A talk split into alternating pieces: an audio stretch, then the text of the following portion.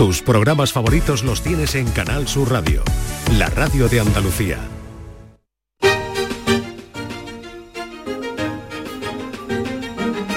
En Canal Sur Radio, Días de Andalucía, con Carmen Rodríguez Garzón.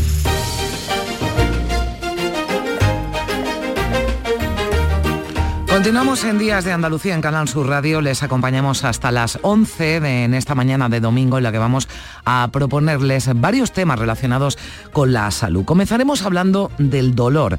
El año que viene, así lo aprobaba el Consejo de Gobierno de esta semana, habrá una unidad de dolor en cada hospital andaluz. Actualmente hay 23 repartidas en todas las provincias. Todo esto forma parte del nuevo Plan Andaluz de Atención a las Personas con Dolor, del que vamos a hablar enseguida con Carmen Lara, que es subdirectora de Estrategias de la Consejería de Salud de la Junta de Andalucía.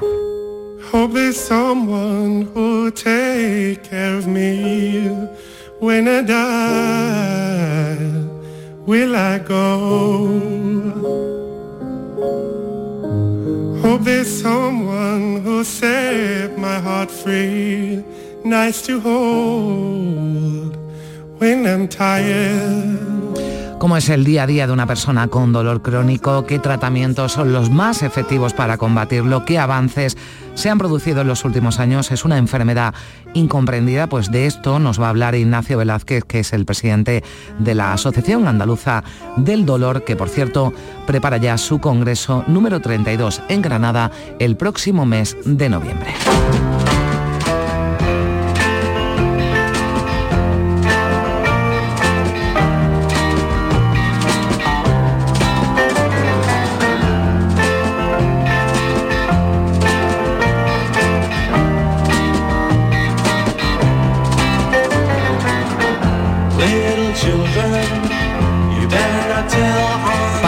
Más agradable la estancia de los niños ingresados en el Hospital Juan Ramón Jiménez de Huelva, se va a poner en marcha el Patio del Amor, una iniciativa de la Hermandad de las Tres Caídas en la que colabora activamente el Ayuntamiento onubense.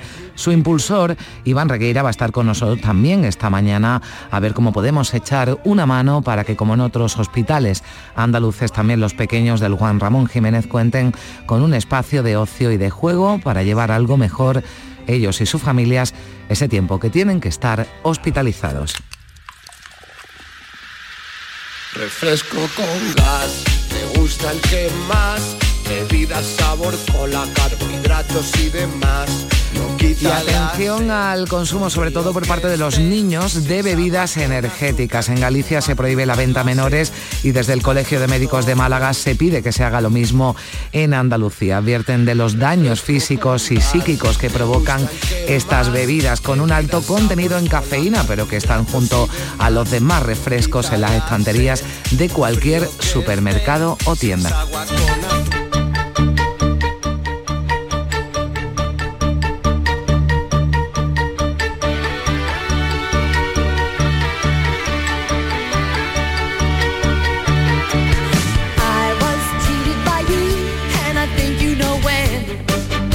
Esta semana, sin duda, la actriz Meryl Streep ha sido una de las protagonistas. Recogía el viernes el premio Princesa de Asturias de las Artes en el Teatro Campo Amor de Oviedo, recordando a Picasso y a Lorca en su discurso en el que defendía también la importancia de escuchar a los demás en un mundo tan hostil y tan volátil. También la veíamos taconeando mientras sonaban las gaitas. Igual se lió un poco la actriz norteamericana a la que hoy recordaremos en sus múltiples facetas en nuestro tiempo de cine con Juan Luis Artacho.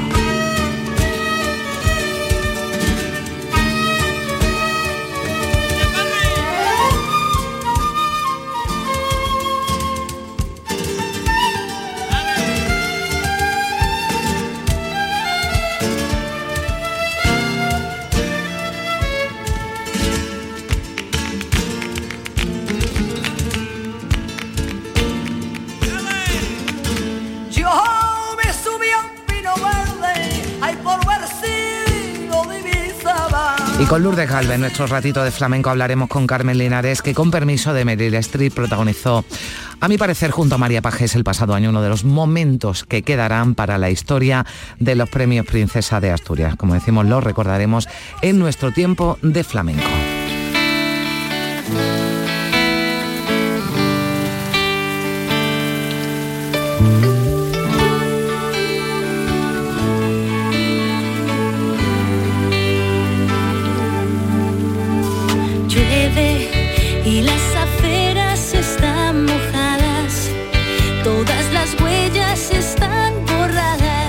Pues estamos encantados de acompañarles en esta mañana de domingo aquí en Canal Sur Radio. Recuerden que regresan hoy las lluvias y también el viento. Les mantendremos informados de todo lo que ocurra. En la producción de Días de Andalucía están María Chamorro y Primi Sanz y en la realización Javier Reyes y José Manuel Zapico.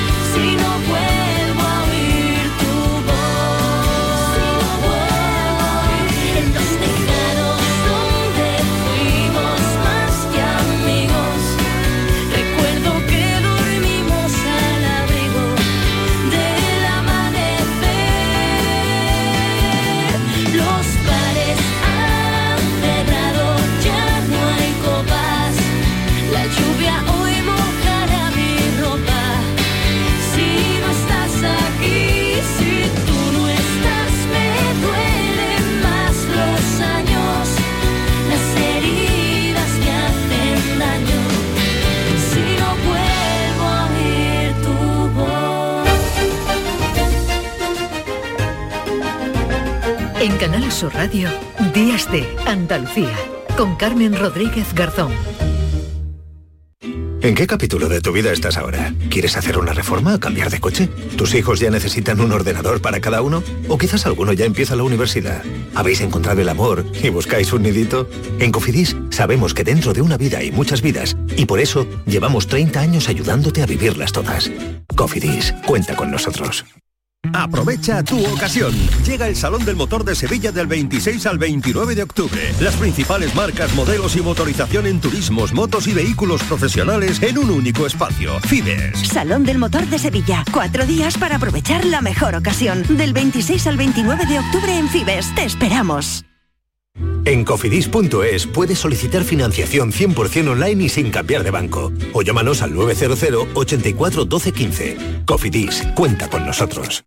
Este domingo, el colista se mide a la revelación de la Liga, desde el estadio de Montilivi, Girona, Almería. Y además tenemos jornada de Liga ACB de baloncesto con el Covirán y con el Unicaja. Y en juego también los andaluces de Primera Federación, con atención especial al Linares San Fernando y al sanluqueño Córdoba. Vive el deporte andaluz en la gran jugada de Canal Sur Radio. Este domingo desde las 3 de la tarde con Jesús Márquez. Contigo somos más Canal Sur Radio. Contigo somos más Andalucía. En Canal Sur Radio, Días de Andalucía, con Carmen Rodríguez Garzón.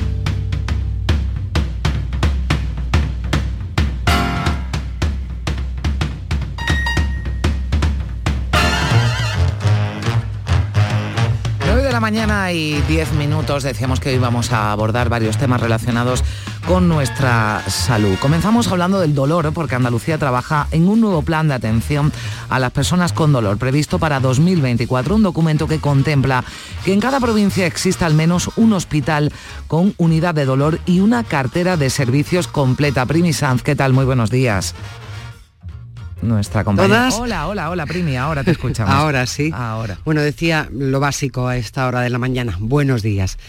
Pues sí, los trabajos están, si llegan a buen puerto, este plan está previsto que se apruebe en el primer semestre de 2024. Este nuevo plan de atención a las personas con dolor se ha puesto en conocimiento del Consejo de Gobierno y está en fase de elaboración. Actualmente existen un total de 23 unidades de dolor, 6 están en Sevilla, cuatro en Cádiz, Granada, Málaga y Almería, dos en Jaén y una en Córdoba y en Huelva. El documento contempla que en cada provincia exista al menos un hospital con unidad de dolor y, como tú comentabas, una cartera de servicios completa que incluya una mejor mm, calidad en la asistencia, rapidez y también una conexión directa con la atención primaria. Otra de las intenciones es prestar una especial atención al dolor infantil, que está infradiagnosticado. Se estima que la prevalencia del dolor crónico infantil en España es de un 37%, lo que significa, fíjate la cifra, 480.000 mm. niños andaluces menores de 14 años que presentan dolor crónico, es decir, que sufren dolor cada día. Este nuevo plan contempla además disponer de unos presupuestos que estén asignados y que sean propios, diferenciados de, otras partidas de la sanidad pública y una cartera de servicios completa que incluya la atención a personas con dolor de máxima complejidad en, la bueno, en cómo se organizan hmm. estos grupos de dolor sería el nivel tercero. Bueno, vamos a preguntarle por todo ello, Primi, a Carmen Lara Herrera, que es subdirectora de Estrategias, Planes y Procesos de la Consejería de Salud y Consumo de la Junta de Andalucía. Carmen Lara, ¿qué tal? Muy buenos días. buenos días. Bueno, decíamos que existen actualmente 23 unidades del dolor en Andalucía. ¿Cuántas va a haber cuando se creen en cada una de las provincias, en cada uno de los hospitales, Carmen? Pues la intención es que haya al menos una en cada hospital de Andalucía, que hay alrededor de 46 hospitales públicos. Eh, entonces ese sería el, objetivo final, que al menos haya uno eh, en cada hospital. Dependiendo de la categoría de, o de la clasificación de estos hospitales, pues también las unidades del dolor pues tendrán una, una categoría o una clasificación diferente, ¿no? Mm. Pero al menos una de grado 3, que es lo que habéis comentado, eh, que es la que eh, incluye toda la cartera de servicios de los casos más complejos y no solamente de los dolores más, mm, digamos, relativamente fáciles de abordar, sino aquellos más complejos como pueden ser los, de origen neurológico. ¿no? Eh, mm. entonces, al menos uno por hospital y, y al menos de esta categoría y al menos uno en cada hospital para, para el resto de patologías que, puedan ser abordadas desde estas unidades. Carmen, ¿qué atención reciben los pacientes en estas unidades de, de dolor? Es una reclamación además que vienen haciendo, ¿no? Pues para no tener que, desplazarse a otros centros, poder ir a, su hospital y en eso esa demanda, ¿no? La atendéis en este, en este plan andaluz del dolor. ¿Qué, ¿Qué atención reciben? ¿Qué servicios se prestan a los pacientes en estas unidades? Mira, mm, como habéis comentado en la, introducción, el dolor crónico es muy prevalente tanto en la población adulta como en la población infantil. La mayoría de ellos, eh, de este tipo de, dolor y la atención a estas personas, se suelen resolver de una manera más o menos eh, satisfactoria en el nivel de atención primaria de salud. Pero hay un porcentaje de alrededor de un 2% de personas que si vemos es bastante, que deben de ser atendidas en, estas unidades. ¿no? Eh, pueden ser desde tratamientos farmacológicos hasta tratamientos ya intervencionistas. Eh, de neuromodulación, de introducción de eh, medicamentos a nivel de la médula espinal, eh, eh, la cartera de servicios es amplísima y es muy individualizada eh, en función de cada paciente, ¿no? Y también estamos trabajando, vamos, queremos trabajar en un ámbito que no es solamente el ámbito farmacológico del intervencionismo, sino también de afrontamiento y de las terapias mm, cognitivo-conductuales, ¿no? Porque, bueno, es una patología que afecta mucho la calidad de vida de las personas y tenemos también que enseñar mm, mm, a, cómo afrontarlas para que no solamente la medicación y el intervencionismo tenga un efecto, sino también otro tipo de terapias como eh, las terapias eh, cognitivas o de mindfulness o de eh, relajación, ¿no? que han mm. demostrado que tienen evidencia para mejorar también el dolor y la calidad de vida de las personas y de su entorno. Sí, en eso me imagino que es el punto que trata la participación más activa del paciente, ¿no? Y que no haya esa, esa dependencia, ¿no? Que existe actualmente también al tratamiento farmacológico, ¿no? A, los medicamentos, ¿no? sí siempre es necesario la participación de la persona en su, en su mejora de, la vida. ¿no? Mm, el sistema sanitario puede poner encima de la mesa pues, múltiples tratamientos que los tenemos, pero también el afrontamiento de cada una de las personas y cómo lo viven es fundamental. ¿no? Eh, es la combinación de ambos. ¿eh? No, no estoy diciendo con esto ni muchísimo menos que dependa de, únicamente de la persona.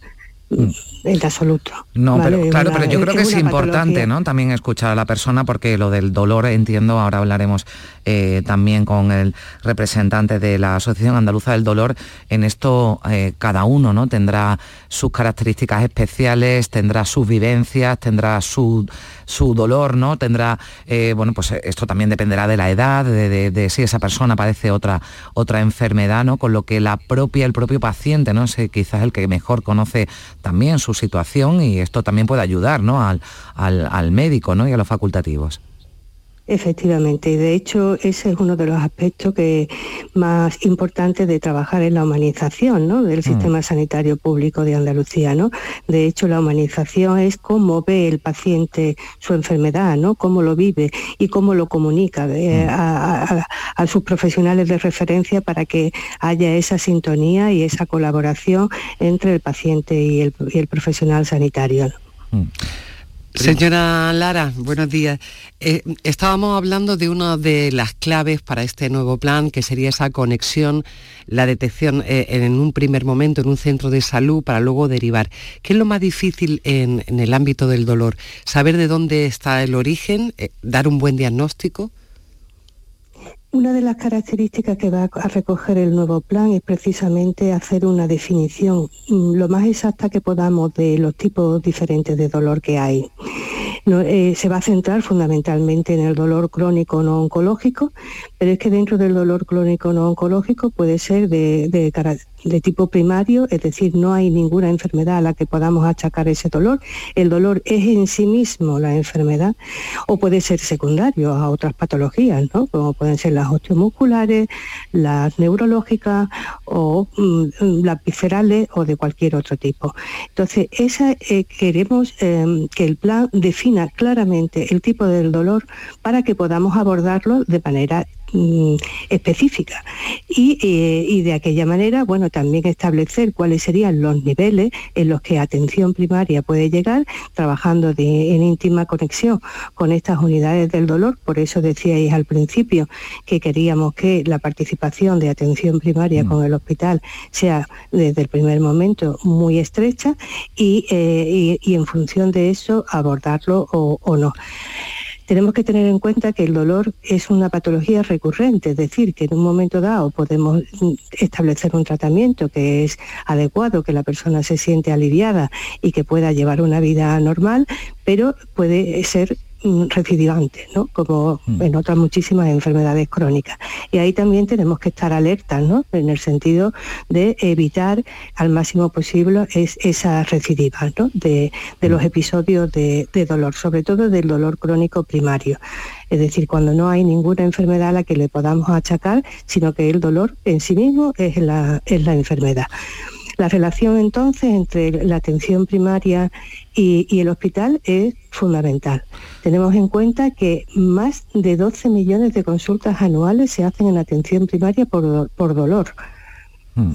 El volumen del que estamos hablando es mm, muy elevado, muy alto, y hay que darle una respuesta desde todos los niveles asistenciales y con otros perfiles, además profesionales, que no sean únicamente los profesionales de la medicina, también de enfermería o de fisioterapia o de cualquier otro nivel que pueda colaborar. Bueno, pues ahí está ese plan andaluz de atención a las personas con dolor en 2024. Eh, la intención, el objetivo es que en todos los hospitales de Andalucía haya una unidad específica de tratamiento del dolor. Carmen Lara, su directora de Estrategias, Planes y Procesos de la Consejería de Salud. Muchísimas gracias por estar con nosotros. Un saludo.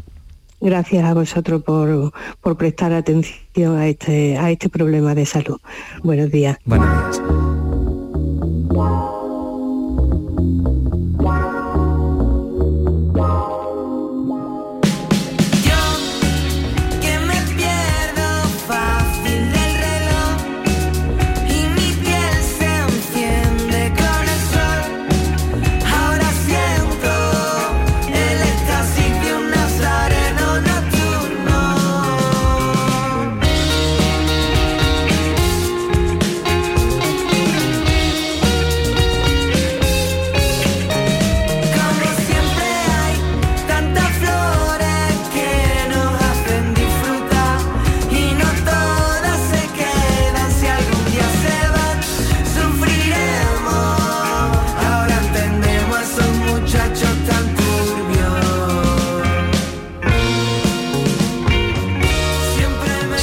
Hablando del dolor, eh, hemos eh, hablado de ese plan andaluz eh, que en 2024 va a, bueno, pues va a tener o incluye entre sus medidas que cada hospital andaluz tenga una unidad específica del dolor. Vamos a preguntarle por ello a Ignacio Velázquez, que es presidente de la Asociación Andaluza del Dolor. Hola Ignacio, buenos días.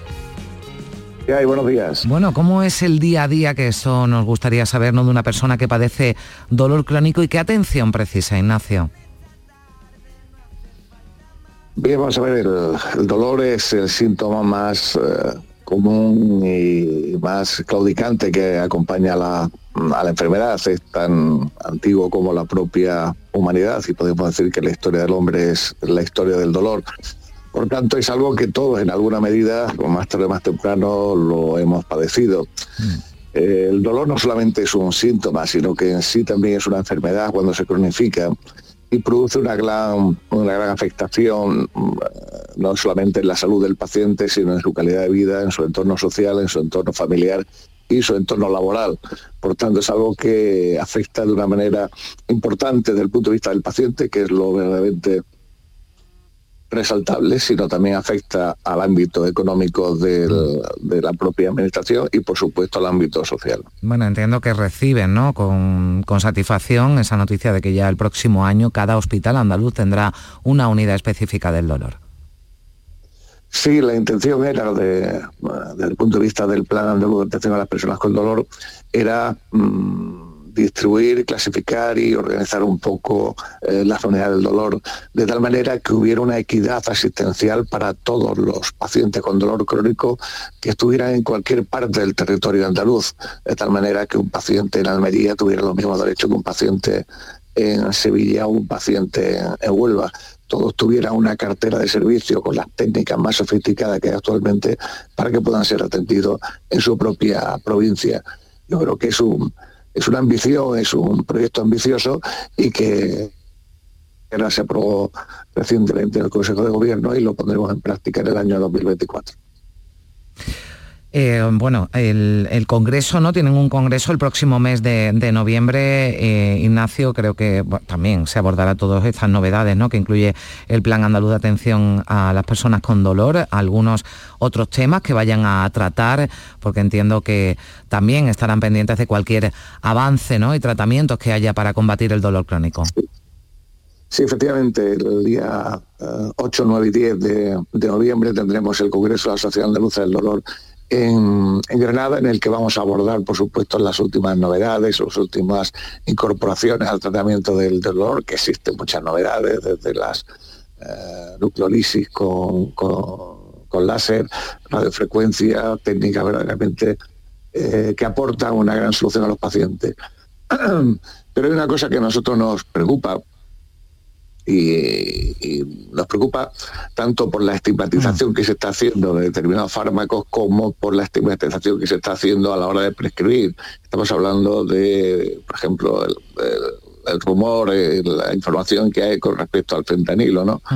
Traemos eh, datos importantes en este congreso sobre la realidad del uso del fentanilo en, en España, del uso del fentanilo en Andalucía, del uso de los opioides en, en Andalucía, y la realidad es mucho más tozuda que lo que se cuenta a veces en algún medio de comunicación, puesto que no es tan alarmante la situación en España y en Andalucía en concreto como se quiere mm, eh, decir o como se quiere alarmar. ¿no?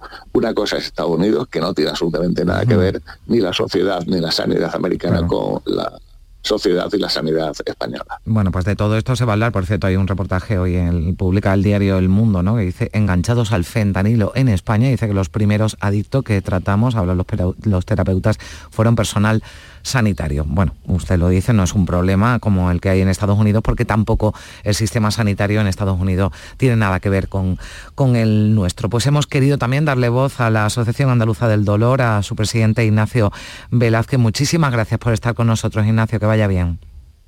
Nada, gracias a vosotros. Un abrazo.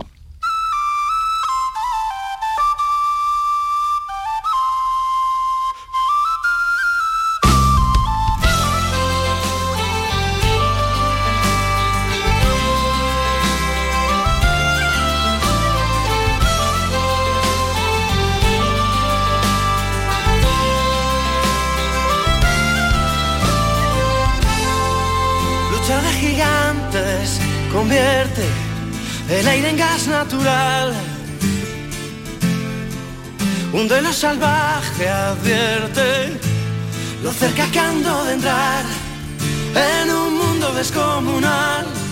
Siento mi fragilidad.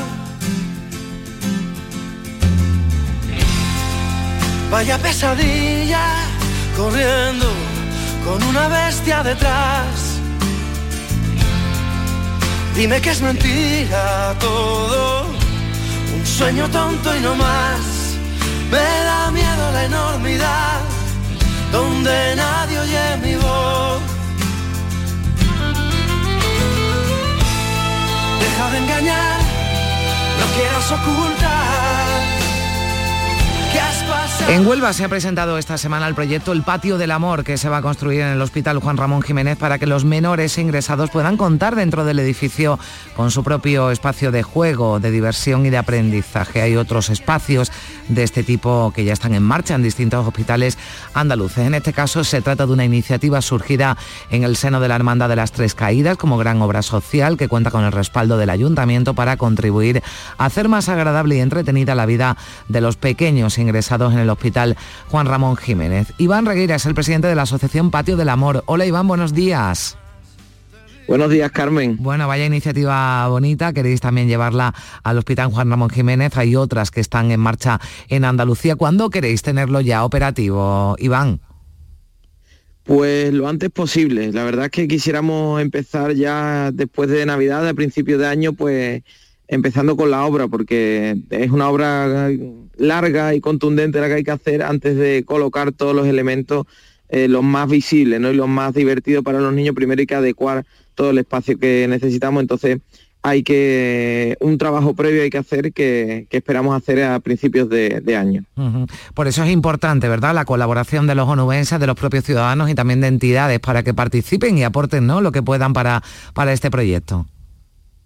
Claro, es una cosa que para todos los niños de Huelva, todos los niños de la provincia de Huelva, que por desgracia en algún momento pasen por, el Hospital Juan Ramón Jiménez y van a necesitar pues salir un poquito, tomar el aire, eh, distraerse de, de lo, que lo que supone estar ingresado en un hospital, pasar por una enfermedad y más si es de larga duración, pues está ahí. Y vamos a pedir, estamos pidiendo la ayuda de todos los onubenses, de Huelva Capital, de la provincia, a todas las empresas, a todas las instituciones públicas, privadas, entidades, colegios oficiales, a todo aquel que quiera participar está invitado a hacerlo porque nos hace falta la ayuda de todos para poder construir el patio del amor. ¿Cómo se puede ayudar? Que seguro que nos están escuchando eh, algunas personas y dicen, oye, pues yo que me, me gustaría poner mi granito de arena. ¿Qué pueden hacer, Iván?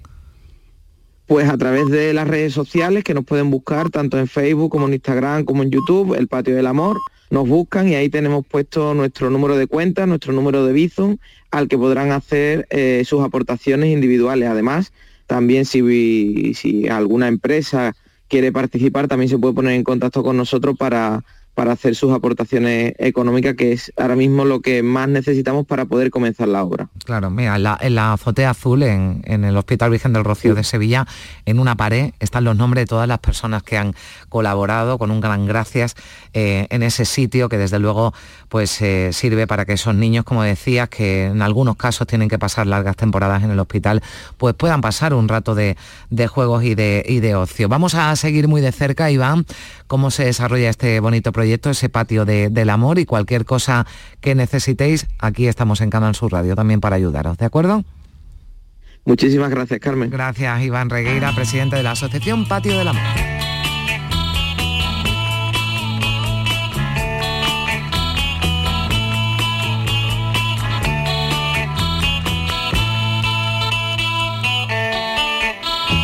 Hold me close and tell me how you feel.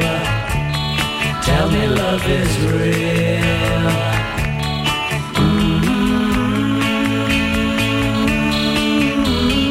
Words of love you whisper soft and true. Darling, I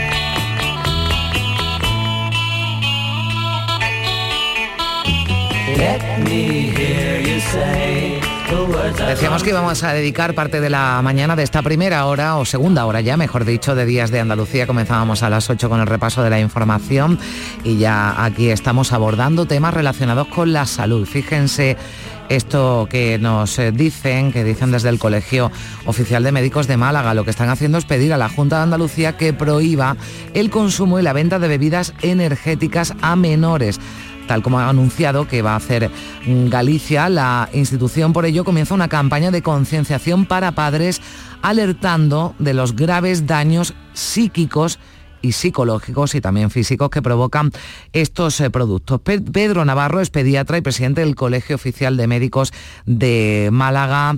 Pedro Navarro, ¿qué tal? Muy buenos días. Bueno, parece que tenemos algún problema con el presidente del Colegio Oficial de Médicos de Málaga, con el que vamos a tratar, bueno, pues ese consumo de bebidas energéticas. ¿Nos escucha Pedro? Sí, Hola, perfectamente. hola Pedro, ¿qué tal? Buenos días. Encantado de estar con ustedes. Igualmente, ¿por qué son tan peligrosas para los menores estas bebidas energéticas? Cuéntenos. Bueno, evidentemente es que los menores piensan que se están tomando un refresco, ¿no? Y son bebidas que tienen muchos estimulantes, además de la gran cantidad de azúcares que tienen, pues tienen bastante estimulantes como la cafeína, la taurina eh, y la guaraná y el ginseng, con lo cual le provoca alteraciones, sobre todo en el área eh, neurológica, le provoca mucho nerviosismo, irritabilidad y también en el área cardíaca. Son pues, el consumo de este tipo de bebidas producen taquicardia y palpitaciones y grandes trastornos del sueño, además que puede desencadenar cuadros de- depresivos y de ansiedad, con lo cual estamos hablando de, temas importantes. Y sobre todo la, gran trascendencia de esto es que los jóvenes piensan, y la familia en concreto, que están tomando un refresco, y en absoluto es un refresco. Ya, y, y, claro, también piensan que están tomando un refresco y, de, y en esto por eso piden también a la Junta de Andalucía que actúe como en Galicia, porque están situadas, por ejemplo, en los pasillos, ¿no? En las estanterías donde están los refrescos también, ¿no? Claro, y además este tipo de, de bebida, lógicamente, cuando está orientado hacia los adolescentes, tienen un precio bajo, el diseño es muy atractivo, tiene una gran influencia eh, tanto en YouTube como lo- los influencers, que también sería algo que habría que regular, ¿no? Este tipo de publicidad. Entonces, claro, una, una población, la, eh, de adolescente o, o en la pubertad o incluso en la infancia, pues bastante vulnerable a la hora de estos, de estos impactos publicitarios. Y las madres de las, las familias deben de estar muy, muy concienciadas, como le digo, de que le explique bien a, a los hijos eh, lo que verdaderamente están bebiendo, ¿no? Y no, la- y no lo compren, que no lo compren y por supuesto explicarle el tipo de bebida que estamos hablando. Porque hay en esto también una gran confusión, ¿no? Sí, porque Entre por ejemplo las- se venden entre, dice, bebidas energéticas e isotónicas y no es lo mismo. Efectivamente. Entonces, primero, las bebidas azucaradas, que ya los pediatras en su momento los pusimos en contra por la cantidad de azúcar que tienen y la, y la, bueno, la, la incidencia de, de- de obesidad infantil en los niños por el gran consumo de esta bebida azucarada. Y también las bebidas energéticas. Las bebidas energéticas están eh, indicadas para, para lo que está indicado, ¿no? Que para un- una, una persona, un atleta que haga ejercicio, que, que sude mucho, entonces tiene que tener un aporte eh, rápido pues de carbohidratos, de, de azúcares, de minerales y de las sales que se pierden con la sudoración y por supuesto que se hidrate. Pero vaya, un niño que haga eh, ejercicio, ejercicio normal en el recreo o, o lo que o lo que hace un niño eh, habitualmente, se tiene que hidratar con agua. No, le hace falta, no le hace falta Claro. ningún, bueno, no vamos a decir ninguna marca, pero ninguna bebida. Bueno, pues ahí queda la advertencia de Pedro Navarro, pediatra y presidente del Colegio Oficial de Médicos de, de Málaga. Tengan en cuenta lo que eh, le dan a los menores y se pide también que la administración lo, lo controle. Pedro Navarro, muchísimas gracias. Ha Gracias. sido un placer, ha sido un placer atenderos y eso, yo lo que pido desde aquí es que lo- las familias se conciencien, eh, se lo explique bien a su hijo, porque ya cada, cada niño bueno puede tener Claro. eh, cierto dinero en el bolsillo y, tiene- y tiene fácil acceso al consumo de estos de estos refrescos, Pues, que no son refrescos, de esta bebida, que no lo hagan, que no lo Pues, hagan. pues ahí queda ese mensaje. 9 y 37 minutos.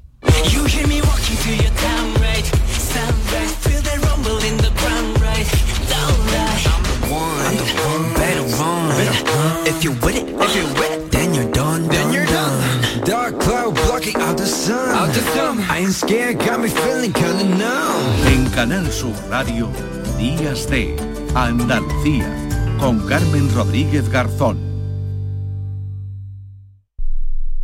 Canal Sur Radio.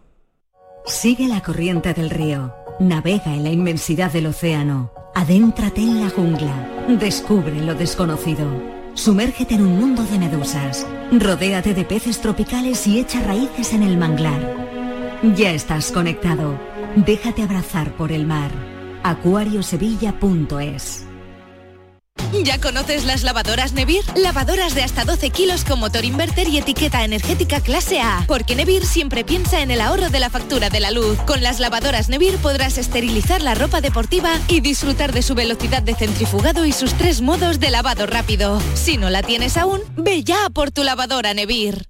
Este lunes, a partir de la una de la tarde, llega el análisis de la actualidad en la jugada de Sevilla de Canal Sur Radio. En directo desde el restaurante Nao, cocina de vanguardia en las setas de la Encarnación y terraza en la azotea.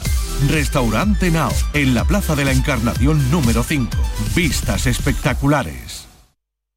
La tarde de Canal Sur Radio con Mariló Maldonado estará este 26 de octubre en el Congreso de la Salud Cardiovascular SEC 23. Organizado por la Sociedad Española de Cardiología, miles de especialistas van a abordar en este foro las novedades en prevención, diagnóstico y el tratamiento de las enfermedades cardiovasculares, primera causa de muerte en España. La tarde de Canal Sur Radio con Mariló Maldonado. Este jueves 26 de octubre desde el Congreso de la Salud Cardiovascular en Málaga. Con la colaboración de la Sociedad Española de Cardiología. Cuadernos de Arqueología con Manuel Navarro.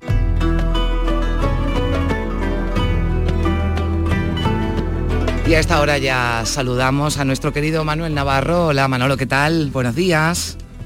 Muy buenos días, Carmen, ¿qué tal estás? Bueno, pues eh, hablamos mucho, ¿verdad, eh, Manolo, en eh, todas las semanas de cómo ha ido evolucionando la, la inteligencia del ser humano y de eso tiene mucho que ver lo que vamos a hablar hoy.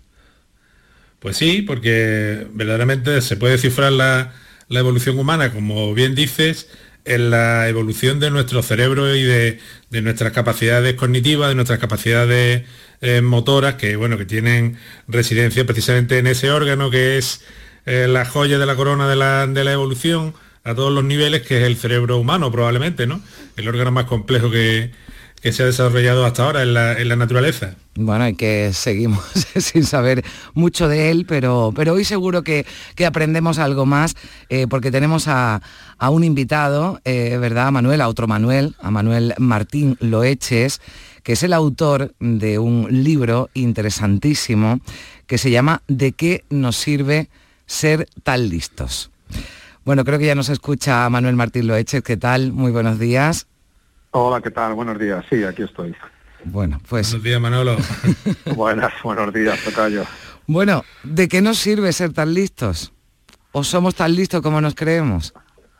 Sí, sí, somos muy listos. Eh, de hecho, es verdad, como decía mi tocayo, tenemos una máquina que es prodigiosa. Nuestro cerebro es, es vamos, quizá lo más complejo que ha, que ha generado la evolución. Y de verdad que somos muy listos, somos capaces de, de muchísimas cosas, de, de entender el universo, que eso es algo que ninguna otra especie en este planeta ha sido capaz, de entender lo atómico, la, mecánica cuántica, de entender muchísimas cosas, ¿no? Pero, y de todo eso nos sirve ser tan listos. Y podríamos sacarle mejor partido si entendiéramos también que ese cerebro, que es tan maravilloso y que es, fin, es fruto de millones de años de perfeccionamiento para razonar, también está anclado en una serie de, de, en fin, de situaciones muy primitivas que tienen que ver con las emociones y que eh, pues hacen que falle ese cerebro tan bueno que tenemos, ¿no? Es decir, que, que- que el hecho de que la inteligencia, como digo en el libro, no sea sino la esclava de nuestras emociones, es lo que, es lo que explica que muchas veces, eh, pudiendo dar más de sí, eh, demos más bien de no, ¿no? Y esa, esa, esa es la historia, básicamente. Sí, es, es realmente sorprendente como en el, en el libro de, eh, de Manuel, que, que edita Destino, eh, se confrontan perfectamente ese mundo de las emociones con, con la inteligencia. Yo creo que es un libro, yo lo he leído con gran interés, con gran eh, facilidad, no es porque sea un libro sencillo, tra- trata temas de gran complejidad, pero si me permite Manolo, creo que te ha salido muy bien, que está muy bien escrito, es muy Gracias. asequible para, para cualquier lector y grandísimos temas de, de lo que somos nosotros en sí como, como especie, como seres, se plantean una página detrás de otra que van eh, pues muy bien engarzadas y un tema va de, de la mano de otro. ¿no? Y a mí, por ejemplo, me gustaría eh, que nos hablaras un poco de qué impacto tiene lo social, el que seamos seres sociales en, en nuestro cerebro, que es un tema que tiene mucho que ver con la evolución, aunque pueda no parecerlo.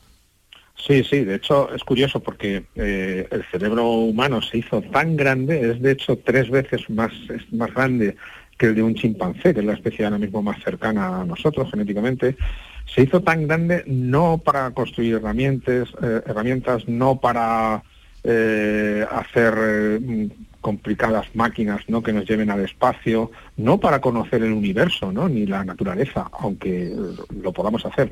Se hizo tan grande, fíjate, para poder vivir en sociedades de gran número de individuos donde las relaciones son complicadas. Es decir, para poder vivir en sociedad.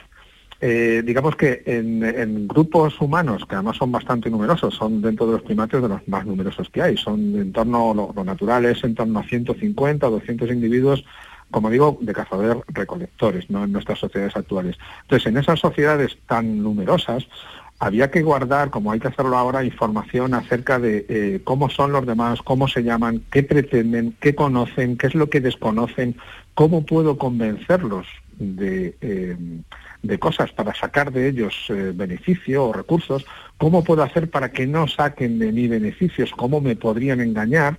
Eh, es, decir, eh, el pasado también, el, el- posible futuro de las reacciones de estas personas, es muchísima información, es muy compleja. Y esa información es lo que empujó al cerebro humano a hacerse cada vez más grande, porque aquel que era capaz de vivir en sociedad sacando ventaja del resto de los miembros del grupo y también contribuyendo, evidentemente, no es una cuestión solamente egoísta, ¿no? En esa convivencia, aquel que era más capaz de sobrevivir, de obtener recursos, de liderar, de tener mejor estatus en la jerarquía social, era el que dejaba más descendencia y en definitiva es lo que ha ido empujando a que el cerebro se vaya haciendo, el cerebro humano cada vez más grande, más complejo, más sofisticado. Y fíjate, una vez llegados a este punto, eh, nos ha permitido entender complejidades del mundo no social, es decir, del mundo natural. Es, es lo curioso, una máquina que, que ha sido preparada para eso, para entender cosas que no se ven a la simple vista como intenciones, propósitos, motivaciones, emociones de la gente, nos permite entender cosas ocultas del mundo natural también. Bueno, en esa, eh, en esa evolución, ¿no? El- esa inteligencia, ese cerebro que se empieza a desarrollar, Manuel, porque empezamos a, a convivir y tenemos que buscar soluciones ¿no? a problemas que se nos plantean y a partir de ahí Sí. también se crea el lenguaje, ¿no? que yo creo que ahí es un antes y un después ¿no? en, la, en la evolución ¿no? de, de- de nuestro cerebro y de la propia evolución humana. Sí, sí, el lenguaje es eh, efectivamente, es algo que marca un antes y un después. Efectivamente, el lenguaje nos permite mm, no solo comunicar entre nosotros ideas eh, muy valiosas o menos valiosas, algunas pueden ser incluso hasta tóxicas o, bastante peligrosas, ¿no? Pero no- nos permite comunicar información, intercambiar información, perfeccionarla, mejorarla, pero también nos permite comprender el mundo. Fíjate, esto es además algo muy útil y muy, muy importante para el mundo de la educación. Eh, tantas palabras como conoces, tantas palabras, o, o, perdón, tanta realidad del mundo como conoces. Es decir, las palabras nos permiten eh, tener conceptos y trabajar mentalmente sobre ellos. Hay muchísimos conceptos que sin el lenguaje no existirían, porque hay muchos que sí, que no es necesario el lenguaje. Tú señalas lo que es un bolígrafo y bueno, pues eso es un bolígrafo. Pero ¿cómo, cómo, cómo eh, obtienes un concepto como por ejemplo el de semana o el de tiempo, ¿no? O el de belleza.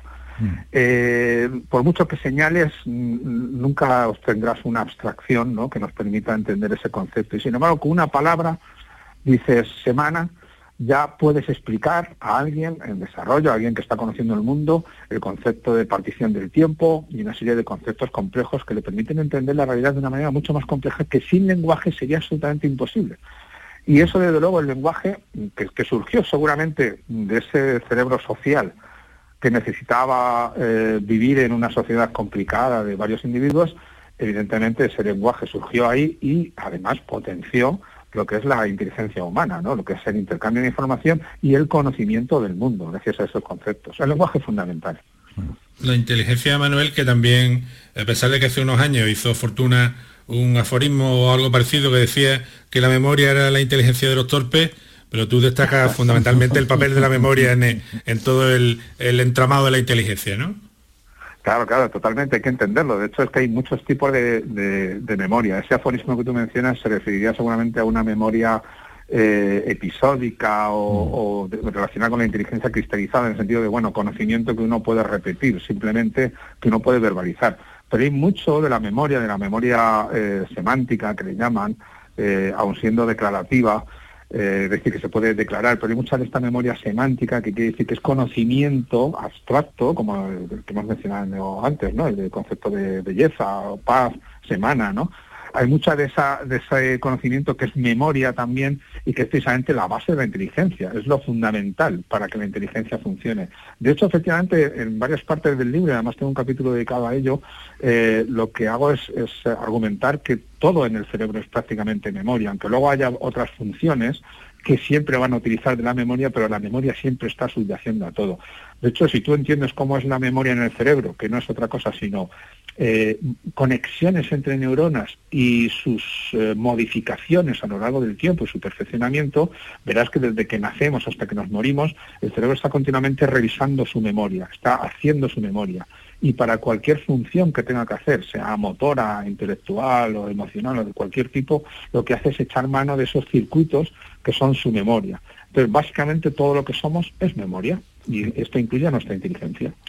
Nombrabas, eh, Manuel, antes a los chimpancés, ¿no? Pero hay otros animales, ¿no? Porque, bueno, está claro que dentro de, de- de este planeta o en, en este planeta somos los más inteligentes. Después, bueno, podríamos, podríamos hablar de, de qu- quién puede ser más inteligente que otro. Pero eh, hay especies, ¿no? Que también, eh, bueno, pues eh, tienen, no sé si actitudes, tienen capacidades, tienen un cerebro que, que actúa no igual que los humanos, pero que... mm, que son especies consideradas más inteligentes, no sé, los eh, delfines, ¿no? Quizá el, el elefante, el, el pulpo, ¿no? Todas estas, estas especies tienen un cerebro también, ¿no? Muy evolucionado. Sí, sí, correcto. De hecho, sí, yo también defiendo en el libro que la, la inteligencia, de hecho, no es patrimonio exclusivo del ser humano, de la humanidad, sino que hay bastantes otras especies, algunas muy sorprendentes, que muestran eh, rasgos de, de inteligencia bastante elevada, ¿no? Y lo curioso es que según vamos conociendo más de estas especies, porque el conocimiento es algo que va avanzando bastante en los últimos años, pues nos vamos, eh, vamos conociendo cosas muy interesantes y que nos van sorprendiendo bastante. De hecho, tú lo has mencionado, los pulpos son uno de estos animales. Eh, fíjate que, por ejemplo, lo que es la conciencia es algo que se va extendiendo. Antes se pensaba que era una, una eh, cualidad exclusivamente humana. Eh, ahora resulta que se ha extendido. Hay muchísimos animales que se, se, se puede asegurar que tienen conciencia. Muchos pájaros, los pulpos posiblemente, eh, bastantes primates eh, e incluso algunos peces eh, también se supone que tienen conciencia. Y dentro de estos animales que tienen conciencia también muchos de ellos, prácticamente todos, de hecho está muy relacionado, tienen también unas capacidades intelectuales muy grandes, es decir, Tú ves, por ejemplo, hay, hay muchos ejemplos de, de que incluso circulan vídeos por internet, ¿no? De, de- de cuervos eh, de Nueva Caledonia, por ejemplo, a los cuales se les puede poner una varilla de hierro, ¿no? Y ven un problema donde tienen que extraer un objeto de- de- que está dentro de un tubo y, su pico no llega, no alcanza. Ellos enseguida llegan en su conciencia a idear cómo doblar el gancho, el, el- el alambre, para hacer un, un- un garfio, un gancho que pueda alcanzar ese objeto. Y efectivamente lo hacen, lo doblan con su pico y sus patas y lo hacen, con lo cual ya sabemos que tienen conciencia, se han imaginado ese objeto mentalmente y cómo podría ser, de qué longitud, con qué precisión tendría que ir ese, eh, doblarse el, alambre y efectivamente lo hacen y resuelven el problema. Son muy inteligentes. Y lo mismo podríamos decir de los pulpos, de los elefantes. Fíjate, el, el delfín que has puesto como ejemplo, los cetáceos en general, es verdad que son muy inteligentes, son muy sociales además, fíjate que la inteligencia y lo social no siempre, ¿no? Pero van muy unidos. Eh, pero el delfín no es de los que más destaquen, ¿no? Frente a otros descubrimientos que se están haciendo de, de otras especies. A mí hay una cosa que me ha llamado mucho la atención en el libro, eh, que me ha resultado verdaderamente inquietante, y es, la, y es la existencia en nuestro cerebro, primero de los sesgos y luego de lo que tú llamas el intérprete, ¿no? Eso siquiera lo podría dejar planteado porque me ha parecido realmente eh, alucinante, vamos. Sí, forma parte de, de- de- de- de nuestro cerebro social, ¿no? De cómo ese cerebro tan maquinal, tan grande, esa maquinaria tan grande que tenemos, está hecha no obstante dentro de lo que es un mundo social.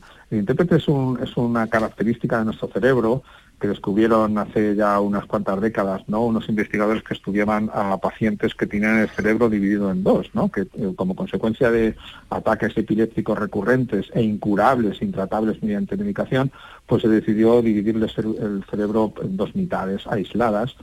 Eh, y bueno, pues eso minimizaba, aún se sigue haciendo esta, esta operación, ¿no? Minimizaba sus ataques epilépticos. Pero se dieron cuenta de que, claro, separarlo en dos, tenían como dos personas en el mismo cuerpo, dos cerebros se- separados, con dos mentes diferentes.